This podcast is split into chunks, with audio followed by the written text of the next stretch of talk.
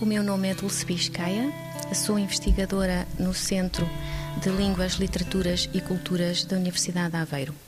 Eu concluí o doutoramento na área dos estudos literários, especificamente na área do direito e da literatura.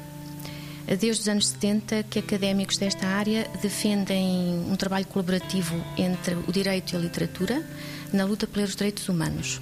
Eu gostei do tema e dei continuidade ao mestrado, que já foi sobre uma escritora do Botsuana de nome Unity Tao.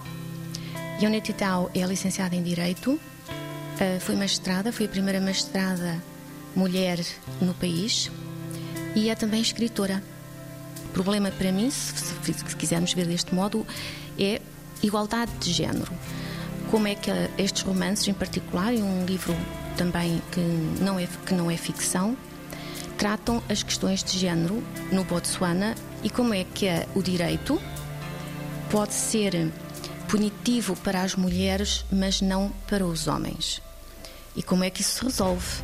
É que é óbvio que há vantagens em que a literatura uh, participe na luta pelos direitos humanos, nomeadamente pelos direitos das mulheres, que a legislação vai evoluindo, mas que nós temos sempre de exigir dela mais.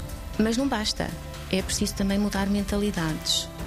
E os romances ajudam, apoiam os leitores a mudar essas mentalidades, criando empatia, fazendo pensar, pondo-se um pouco no papel de algumas mulheres ali.